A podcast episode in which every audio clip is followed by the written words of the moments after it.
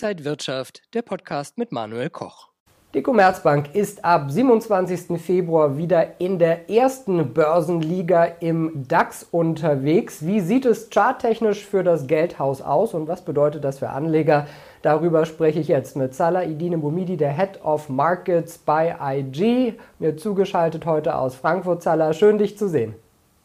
Schön dich auch zu sehen. Schönen Rosenmontag. Kölle Alaf in dem Sinne. Kölle Alaf aus Berlin und herzlich willkommen zum IG Trading Talk. Es ist also beschlossene Sache, die Commerzbank kommt zurück in den großen DAX 40. Ja, ändert sich jetzt charttechnisch etwas?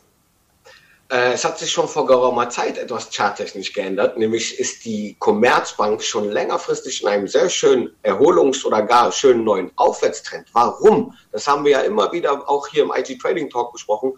Zinsen sind ein Segen für Banken und Finanzdienstleister, wohingegen das ein Fluch für Technologie- und Wachstumsunternehmen ist. Und seitdem wir die, äh, die restriktive Geldpolitik vorfinden an den Märkten, sehen wir auch, dass äh, Aktien oder Bankaktien und Versicherer peu à peu einen schönen neuen Aufwärtstrend entwickelt haben. Die Commerzbank hat schon jüngst ihr erstes Kursziel erreicht, meines Erachtens, und charttechnisch aus diesem aufsteigenden Dreieck, was wir sehen, durchaus weiteres Potenzial sogar ein zweites Kursziel bei rund 13,08 Euro äh, zu erreichen. Fundamentale Analysten haben sogar durchschnittlich bereits ihr Kursziel erreicht, was ungefähr bei 10,24 Euro war. Ich kann mir aber, wie gesagt, doch durchaus vorstellen, wenn diese Zinsgeschichte auch noch weiter vorangeht, kann sich das fundamental durchaus auch positiv auf die Commerzbank auswirken. Und es bleibt dann nicht nur an, in, äh, bei einem Aufstieg in die erste Liga, sondern durchaus auch im weiteren Verlauf mit weiteren positiven Renditen.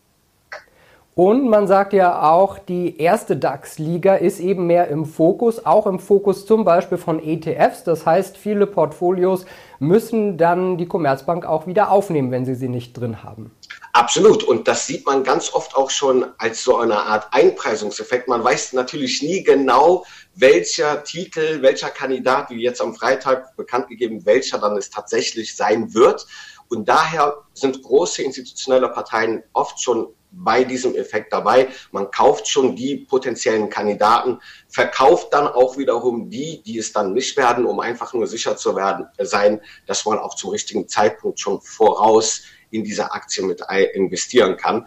Und das sehen wir auch eigentlich im Chart, dass äh, mit diesem Zinseffekt, aber auch mit diesem potenziellen Kandidateneffekt durchaus in den letzten Wochen die Commerzbank-Aktie auch weiter gestiegen ist und sogar das erste Kursziel erreicht hat. Schauen wir auf einen anderen Hype, ChatGPT, also künstliche Intelligenz, die zu uns spricht. Die Microsoft-Aktie konnte davon ordentlich profitieren. Kann das so weitergehen? Wie sieht die Aktie aus?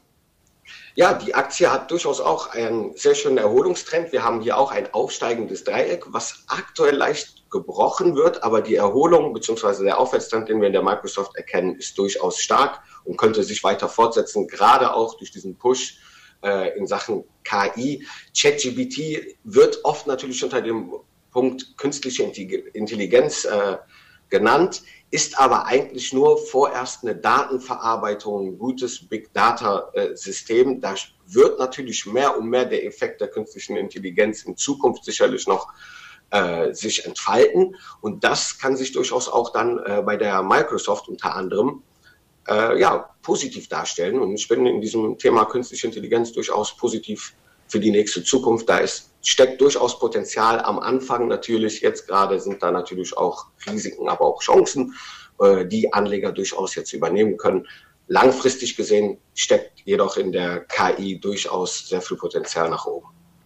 Ja, das ist ja ein heiß diskutiertes Thema. Die einen sagen, da muss man jetzt auch aufspringen in, in die verschiedensten Aktien, die es da gibt. Die anderen sagen, da wird eine neue Sau durchs Dorf getrieben. Äh, wo stehst du da? Ja, genau in der Mitte. Man muss da natürlich jetzt auch, äh, wenn man jetzt langfristig orientiert ist, muss man wirklich schauen, dass man äh, richtige Unternehmen und diversifiziert in diesen, in diesen Markt auch investiert. Wer jetzt zum Beispiel ganz klassisch schon in einer Microsoft investiert ist, sollte auch überlegen, wie viel Klumpenrisiken steckt er denn in KI in der Zukunft. Das heißt, muss ich da zwangsläufig noch äh, ja, den Gesamtmarkt äh, in KI wirklich, soll ich da wirklich investieren oder kann ich das auch durch so Teilinvestments, die mir in beider, in mehreren Belangen eigentlich äh, helfen können, wie bei zum Beispiel bei einer Microsoft, bei einer Alphabet und auch andere Unternehmen. Wer jetzt natürlich kleine KI-Unternehmen jetzt ausfindig macht, vielleicht sogar auch aus China, dem äh, muss natürlich gesagt sein, dass da auch erhebliche Risiken, aber auch an der Oberseite sehr viel Abpotenzial, also Chancen stecken, gar keine Frage. Wenn wir über KI sprechen, dann kommen wir auch nicht am Thema Halbleiter vorbei. Da gibt es ASML. Äh, was sagst du zur Ausgangslage bei ASML? Ja, vorher würde ich genau anschließen an die Frage, die du gerade noch eingangs gestellt hast. Man muss natürlich bei der KI-Sache sich auch die ganze Wertschöpfungskette angucken. Wie du gesagt hast, eine ASML, Lithografiesysteme für Halbleiterindustrie, das ist durchaus auch ein wichtiges Unternehmen in dieser Wertschöpfungskette. Denn wenn ich KI äh, letztendlich ausführen will, brauche ich natürlich Halbleiter, brauche ich Grafikkarten, brauche ich Arbeitsspeicher und all diese Sachen, die zur Daten- und äh, KI-Versorgung eigentlich gebraucht werden. Und da sind natürlich Wertschöpfungsunternehmen wie eine ASML ganz an, am Anfang des, der Wertschöpfungskette sehr interessant. Weltweit größter äh, Lithografiesysteme, Hersteller gar ein Monopol und hat auch äh, geostrategisch wichtige Bedeutung in Europa für uns. Und in dieser Aktie sehen wir schon lange eigentlich einen sehr schönen Aufwärtstrend, der gerade langsam konsolidiert, wo ich mir aber durchaus vorstellen kann, charttechnisch aus diesem bullischen Rechteck heraus, wenn wir nachhaltig hier dieses Rechteck nach oben hin verlassen, könnten wir durchaus ein neues Kursziel aktivieren, ein erstes bei 684 Euro. Auch wenn das ein Tech-Unternehmen ist, praktisch, und die Zinsen steigen, kann ich mir vorstellen, dass eine ASML eine Sonderstellung in diesem Sektor äh, hat und durchaus auch ja, eine negative Korrelation langfristig gegen den Gesamtmarkt der Technologiemärkte äh, oder Technologieindizes vorweisen kann, in dem Sinne, dass sie positiv outperformt, weil genau wie zum Beispiel KI oder andere wichtige äh, Sektoren halt auf Halbleiter beziehungsweise auf Lithografiesysteme angewiesen sind. Und daher ist für mich die ASML langfristig, aber auch jetzt kurz- und mittelfristig durchaus interessant. Wer jetzt vielleicht nicht gerade als äh, Jeck in Mainz, Köln oder Düsseldorf unterwegs ist, stellt sich vielleicht die Frage, wie er sich jetzt aktuell positionieren sollte an den Märkten. Wie siehst du da die allgemeine Situation? Also heute als Rheinländer würde ich mich erstmal auf den Tribünen positionieren und den Rosenmontag genießen bei diesem schönen Wetter. Ansonsten natürlich aktuell in der Lage, die wir im DAX zum Beispiel sehen, kurz mal äh, zusammengefasst, die Hoffnungsrallye hat langsam erste Risse bekommen. Wir schaffen es aktuell nicht nachhaltig über die 15.500 Punkte äh, zu, ja, zu schließen, gar sie äh, rauszunehmen. Und ich kann mir durchaus vorstellen, auch mit diesen dass die Hoffnung langsam zurückgeht. Wir haben gesehen, die Erzeugerpreise letzte Woche und die Inflation in den USA ja, gemeinsam zeigt doch, dass die Kerninflation durchaus weiter hoch sein könnte und dementsprechend die Notenbanken jetzt nicht zu dieser Traumvorstellung irgendwann gelangen, jetzt sogar die Zinsen zu senken. Nein, dass sie eigentlich weiter in diesem Zinstempo weiter vorgehen, um die Realzinsen so gut wie möglich äh, langfristig wieder positiv oder gar klein negativ zu halten. Und das schürt natürlich leichte Skepsis an den Märkten, wo ich mir sagen würde, ich würde langfristig jetzt erstmal die Füße stillhalten, neue Kaufkurse und Kaufsignale abwarten.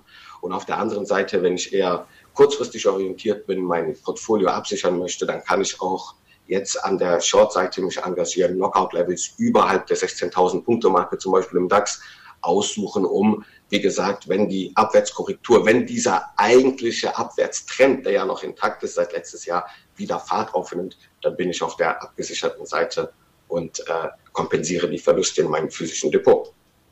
Ja, und unser Rosenmontag, der nimmt jetzt auch Fahrt auf. Danke dir, Salah Edine Momidi, Head of Markets beim Broker IG aus Frankfurt zugeschaltet. Ich habe dir zu danken. Vielen Dank. Und Dankeschön auch an Sie, liebe Zuschauer. Bleiben Sie gesund und munter. Wenn Sie noch mehr Informationen wollen, schauen Sie auf IG.com. Das war der IG Trading Talk. Für diese Woche haben Sie eine schöne Woche. Bis zum nächsten Mal.